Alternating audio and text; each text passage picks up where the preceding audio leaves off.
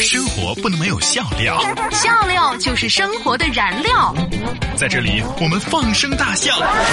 燃料补给站，只听节目不吃饭。不急不急，不急不急，大家好，不急不急，大家好，我是廖岩，我是然哥。欢迎大家收听全世界最好听的脱口秀节目《燃料补给站》。哇，你要不要脸？脸是什么？能够挣钱吗？能够吃饭吗？对呀。你的脸上写了俩字儿：美女。笑话。好的，欢迎来到最新一期的《燃料补给站》。然后呢？没什么说的了吗？我们就说什么？我们的节目就是一个畅聊的节目。我怎么知道接什么？开心就好。做人嘛。最重要的就是开心了。改谈话节目了吗？一个话题，一堆段子，笑死人不偿命啊！燃料补给站，段子大联欢。首先还是禅师的故事，同样是 My Per Tree 给我们发来的段子。男青年对禅师说：“大师，我最近很苦恼啊。”禅师问施主：“所困何事啊？”青年说：“大师。”我在一家女士的鞋店里上班，每次这个女顾客来买鞋啊，她都要试穿，然后呢，我都得蹲下来给他们试鞋。关键是他们都穿裙子，你知道不？一低头就能看到他们裙子里面了。有的女顾客呀，还还不穿内裤。你你说我怎么办才好呢？于是禅师脱下了自己的衣服，递到了青年的面前。青年若有所悟，啊，大师，你的意思是？这事情就像这件衣服一样，脱下来就过去了，是吗？禅师说：“不，我的意思是，你来替我出家，我去替你上班吧。”好的，来看到这位叫做花鸠树，还是花秋树，还是花修树呢？不重要，重要的是后面加了一个 CV。妈妈做饭的时候呢，经常把头发随意盘起来。有一次，爸爸对我说：“你看。”他像不像兵马俑？好笑吗？温柔乡此乃英雄冢。他说：“今儿有个女的跟我说，她有三十四弟。尼玛，我长这么大只看过三 D 的，三十四弟的那该有多立体啊！”好的，来看到日出的爱。他说：“儿子一进门就问老爸，我妈呢？”尼玛，每次回家就问你妈，有啥事不能先和我说呀？哦，学校要交钱，给我五十块吧。我爸愣了一会儿，呃，你先休息会儿啊，我我去替你找你妈去。我月收入五千多，加上我老婆，我们俩月收入总共五百。嗯高考一结束，一大早啊，老爸就叫醒我，递给我一把圆月弯刀，看样子锋利无比。我感到非常疑惑。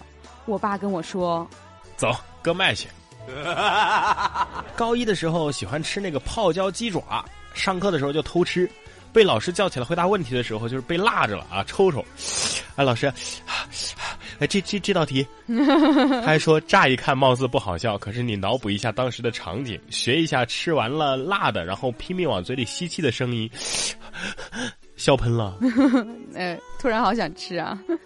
以上段子都是由网友和听众们和我们分享。以下段子不一定是然哥找的，如果不好笑是廖岩找的。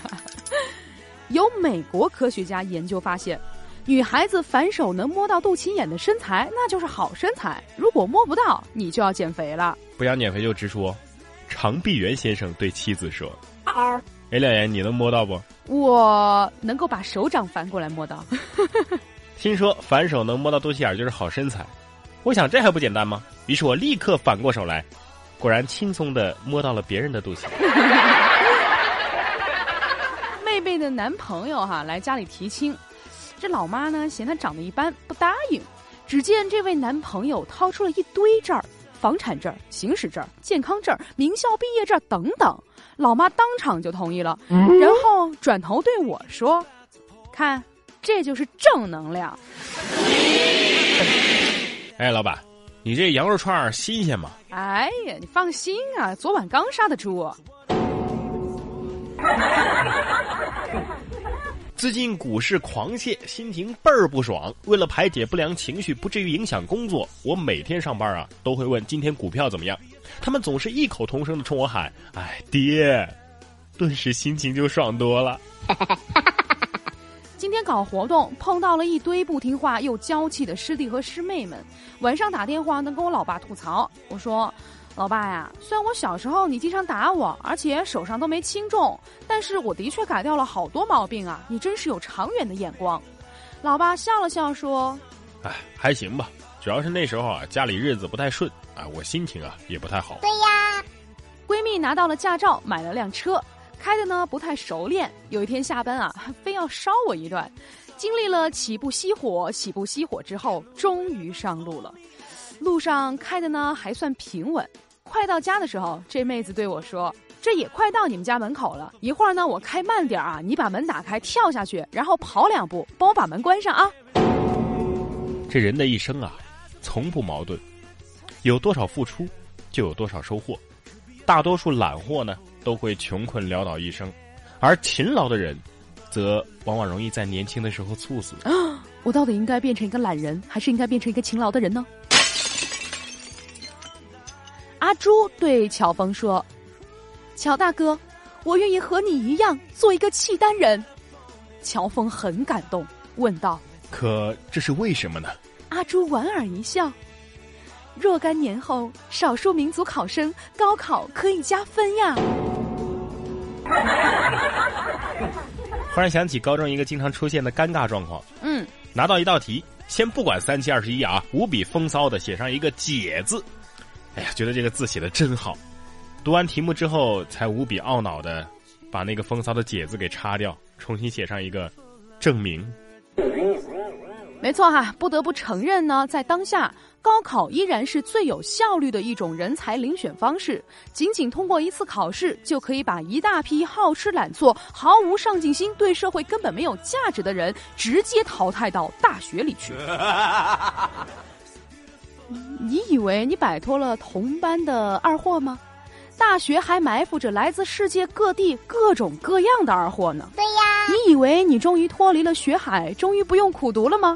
其实你大学补考不过要重修，那跟复读一年心情没啥两样。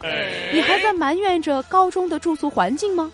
但是你志愿填了本 A 或者是专科以下的郊区学院，你会觉得你被囚禁如同犯人待遇的监狱一样，饭还是一样难吃，而且呢，你也一样单身着。当初为了高考填志愿这事儿啊，我的父母产生了不小的分歧。我爸建议我去清华，我妈希望我去北大。哇！后来我打听了一下啊，这两家大学的门卫都招满了。我只好在自家的小区当了保安。晚自习的时候呢，班主任的手表忘在了班里，结果下课来拿的时候，嘿，发现不见了。班主任当时语重心长的跟我们讲：“各位同学啊，这诚信是做人的基本准则。对呀，作为一个高中人，你们不觉得羞耻吗？这样吧，我就用一个非常体面的办法来解决这个问题。现在熄灯五分钟。”大家挨个从讲台上走过，那个人啊就把这个手表放在我包里，这事儿就算了。五分钟过后，班主任打开包，哼，不但没表，连里面的钱都没了。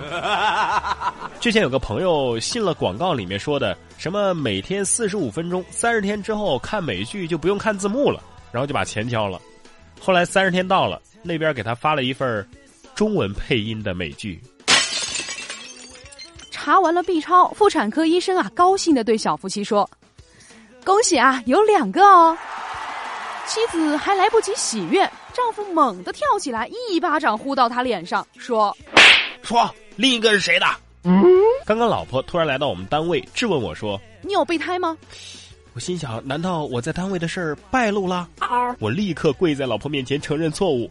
刚要说话，老婆说：“你干嘛呀？”咱们汽车没气了，我问你有备胎吗？嗯，跟领导出差，晚上住宾馆，洗完澡之后呢，各自躺在床上，领导突然凑过来说：“有对象了没啊？给你介绍一个呀。”我就疑惑了，领导平时这么高冷严峻，怎么突然关心起这种事来了？对呀，领导尴尬的摸了摸头说：“ 呃，其实我是受……嗯，哎呀，震惊了，原来领导是受啊。”我蹭的一下，把领导按在床上就亲了起来。领导好不容易挣扎开来说：“呃，我说我是受受人之托。我记得几年前单身还被称作为贵族，这怎么近几年就变成狗了呢？是啊，从前有个少年跟师傅学了很多年，出去游历却没有人赏识他，回来他找师傅解惑，师傅随手拿起一粒沙子扔进了面前的沙滩，师傅说：“现在你能把这粒沙子找出来吗？”怎么可能？都是一样的，师傅。师傅随后又拿出一颗钻石扔进了沙滩，少年眼前一亮，拿起钻石，飞速的逃窜，再也没有回来过。你会在聊天的时候，因为看到对方的正在输入而悄悄删掉自己打出的话，静静等待的那个人吗？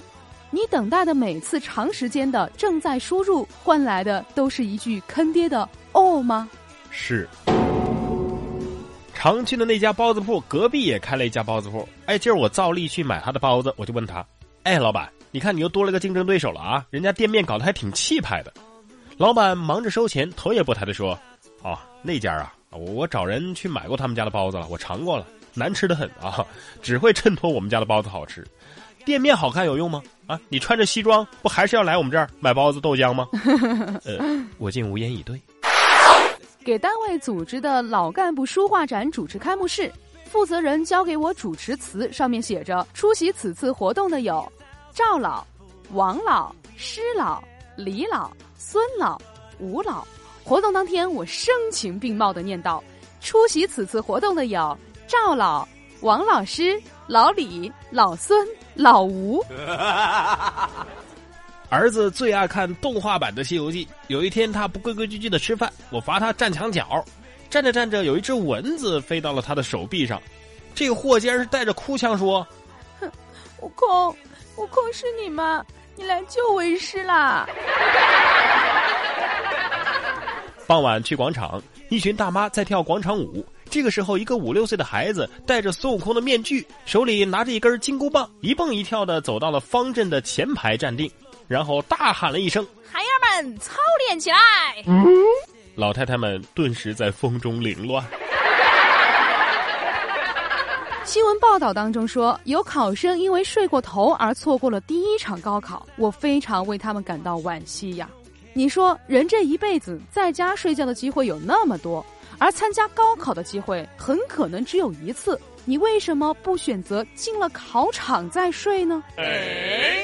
昨晚跟女朋友聊天啊，手机聊天，约好一起睡觉之后呢，我又不小心在网上发了一个状态，被她看到了，她就质问我说：“不是说好了睡觉吗？为什么还要发状态呀？”对呀。今儿我又一次约定了时间啊，一起睡觉，但是后来看到她也在网上发了一个状态，我就质问她说：“你你你也发状态了？”但是她反过来问我说：“你不是要去睡觉吗？你为什么还要看我的状态呢？” 今儿练这个科目三上路，路边有一个解除限速四十的标志，教练就问我这是什么标志啊？当时我很紧张，我就说这这这是禁止停车吧？那这个四十是什么意思啊？呃，可能是禁止停四十辆车。每次路过唐人街的水果摊，都被他们特殊的叫卖方式所吸引了。完蛋了，完蛋了！新鲜的草莓，完蛋了！终于有一天，我忍不住走上去问：“哎，您好，什么叫完蛋了呀？为什么草莓就完蛋了呢？”这店主亲切的回答我说：“完的蛋，我说的是 one dollar。”很多人睡醒了，第一时间就去找手机啊！我女朋友就不一样，她永远都是先找我，然后问我：“我的手机呢？”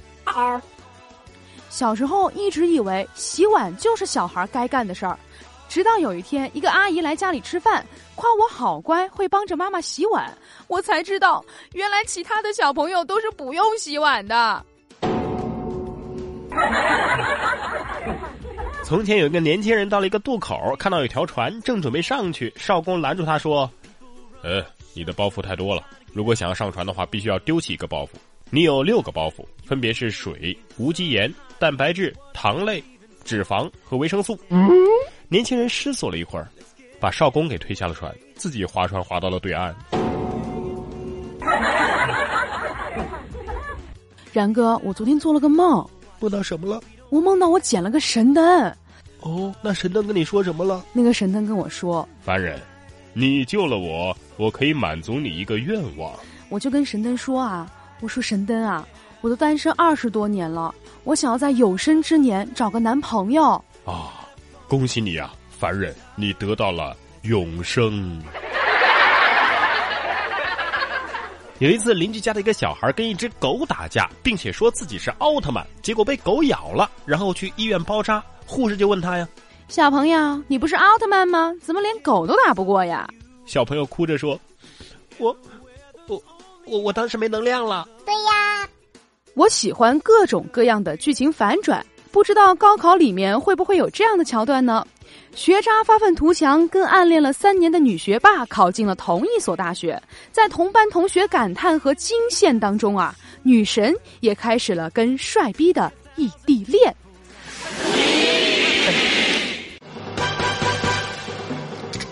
互动就是散呀散不走，话题吐槽两呀两回头，微信评论、微博艾特我，看到就念，不念是小狗。互动好好玩儿，这是为什么呀？然哥，你准备好了吗？好了，好的，接下来让我们进入到今天的互动，好好玩。这个名字，请廖岩用四川话来说。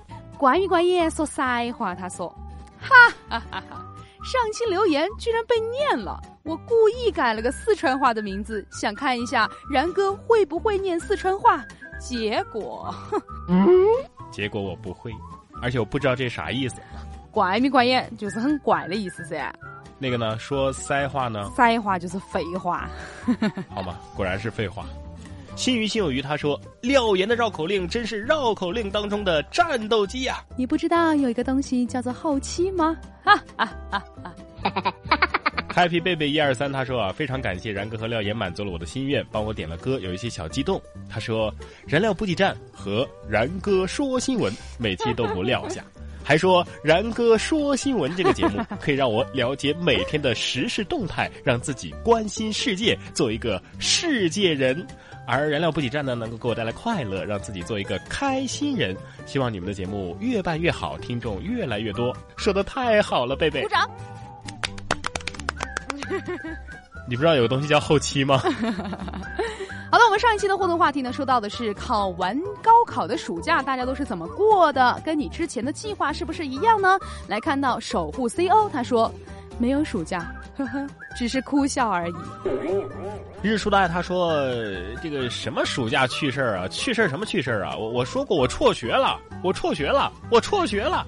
重要的事儿要说三遍。”还有这位叫做蛋清 smile，他说：“每一个爱睡懒觉的孩子都有一个难以割舍的情人，他叫。”被窝儿，嗯，好热，不热吗？辽宁老关他说，其实高考过后呢，也不是很轻松，什么估分啊、填志愿呐，还有等待考试的分数啊，等待最低的录取分数线呐，等待被录取啊，等等。哎，你当时就是高考完了之后，不是就会出那个答案吗？你有没有去对自己的分数？当然要对啊，因为我们艺术生都是估分填志愿啊。对对对，那你当时估出来的分跟你实际考的分差得远吗？呃，实际考的分比我估的分要高一点点。啊，我也是哎。但是没什么卵用，因为我我超了分数线一百多分。我也是。来看到为啥不可？他说，高考呢意味着高中生涯的结束，在这里美好的夏天里，我们告别了青春。不，这位同学，你错了。等你到了大学，你会发现，你选了一个错误的专业，那才叫青春。白衣未久，他说，年年岁岁花相似，岁岁年年人不同。转眼间，两年前的高考又回忆了起来，那些人，那些事儿，那段时光，真的只是回忆了。对呀。卷卷公公他说啊，我们曾经的暑假躺在红星戏院旁边的天台上看星星。红星戏院是个什么东西？偷偷的跑到粉江河游泳，这又是哪儿的河呀？然后在竹排上跳水。那年夏天，我就这样学会了游泳。这不读粉吧？是汾吧？汾河。人家是汾江河。对对，汾江应该是在。哪儿来着？山西，汾酒嘛，对吧？这两个没文化的人。好了，来说一下我们这一期的互动话题啊，说到的是毕业了，对我们来说意味着什么？毕业意味着要找工作了，毕业意味着要上高中了，毕业意味着要上初中了，毕业意味着要上小学了，毕业意味着要分手了。不会啊，很多人都会，好不好？而且呢，大学生很多大学生现在毕业就意味着失业啊，毕业失业很正常嘛，但是毕业分手。应该不会，因为根本就没有谈到过女朋友。好的，如果你对于毕业这件事情也有很多自己的感慨的话呢，欢迎大家在我们节目下方留言。你也可以在新浪微博上面艾特廖岩岩 P U P P Y 和然哥说新闻。当然了，你也可以在微信公众平台上面搜索“然哥脱口秀”。呃，廖岩前两天收到了一位听众的来信，在这个呃微博私信上来信，我还以为这有人给你写信呢，搞了半天是私信。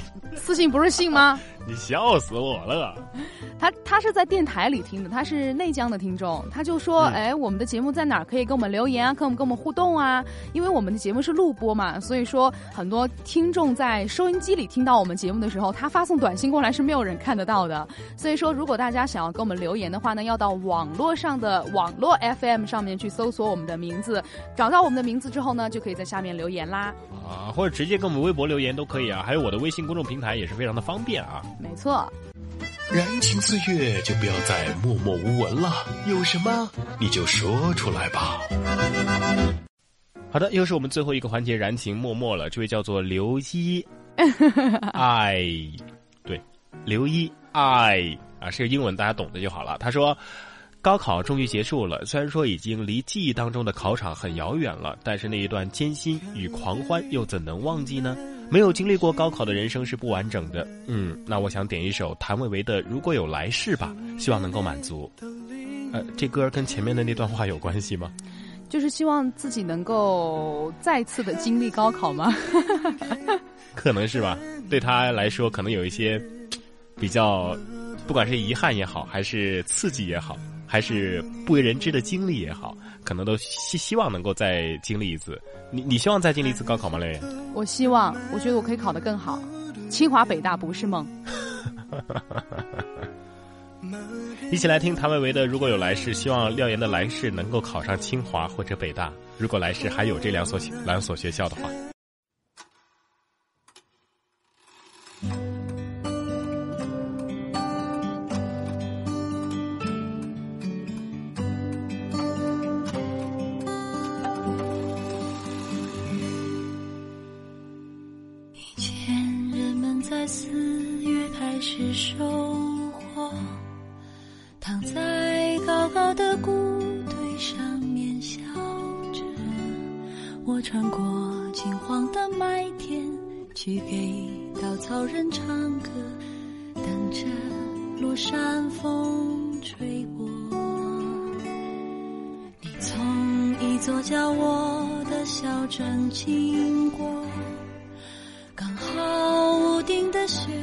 化成雨飘落。你穿着透明的衣服，给我一个人唱歌。全都是我喜欢的歌。我们去大草原的湖边，等候鸟飞回来。等我们都长大了，就生一个娃娃，他会自己长大远去，我们也各自远去。我给你写信，你不会回信，就这